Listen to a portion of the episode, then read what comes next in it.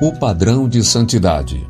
Procurem viver em paz com todos e busquem a santificação, sem a qual ninguém verá o Senhor. Hebreus 12, 14. Pessoas em posição de responsabilidade que proclamam a verdade de Deus em nome de Jesus, sem a energia espiritual concedida por seu poder vivificante, realizam uma obra irreal e não podem saber ao certo se seus esforços serão acompanhados de sucesso ou fracasso.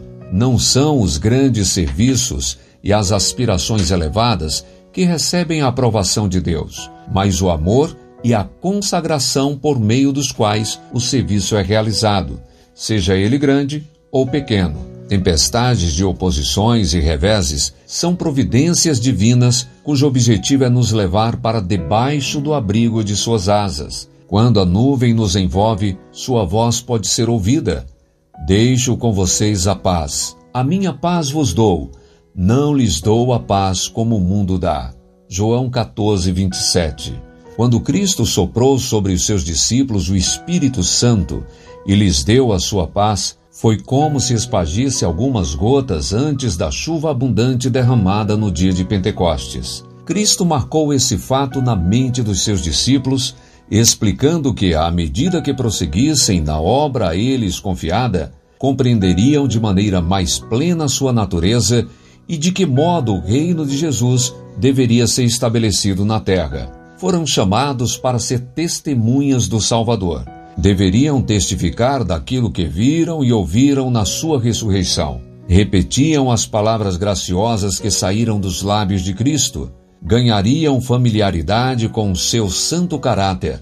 Ele era como um anjo diante do sol que não lança sombra alguma. O trabalho santo dos apóstolos era apresentar o caráter imaculado de Cristo como modelo de vida a homens e mulheres. Os discípulos se associaram tão intimamente a esse padrão de santidade que, até certo ponto, o assimilaram no próprio caráter, sendo especialmente capacitados para tornar conhecidos ao mundo os seus preceitos e exemplo. Quanto mais o ministro de Jesus se conecta com o Mestre por meio da contemplação da sua vida e do seu caráter, mais se parecerá com ele e mais qualificado estará para ensinar as suas verdades. Cada característica da vida do grande exemplo deve ser estudada com cuidado. É necessário conversar de forma íntima com ele por meio de oração em fé viva.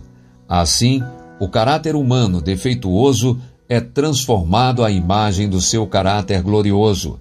Assim, o professor da verdade estará preparado para conduzir pessoas a Cristo. Ellen G. White, The Spirit of Prophets, volume 3, páginas 242 a 244. Para refletir, que aspecto do caráter de Cristo você deve estudar e aplicar em sua vida?